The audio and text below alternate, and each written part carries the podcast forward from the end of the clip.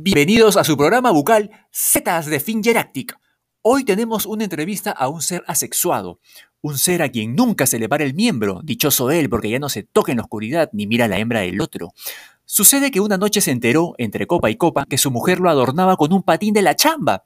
Desde entonces le aumentó la ceguera y la flojera, y como ya no descarga su solución oftálmica, ahora anda con ojos de sapo reventado. Su ducha se volvió su mejor amiga, su nueva pareja, su confidente de secundaria. Sus sábanas se convirtieron en cartón por los matices que disparaba en sus sueños húmedos.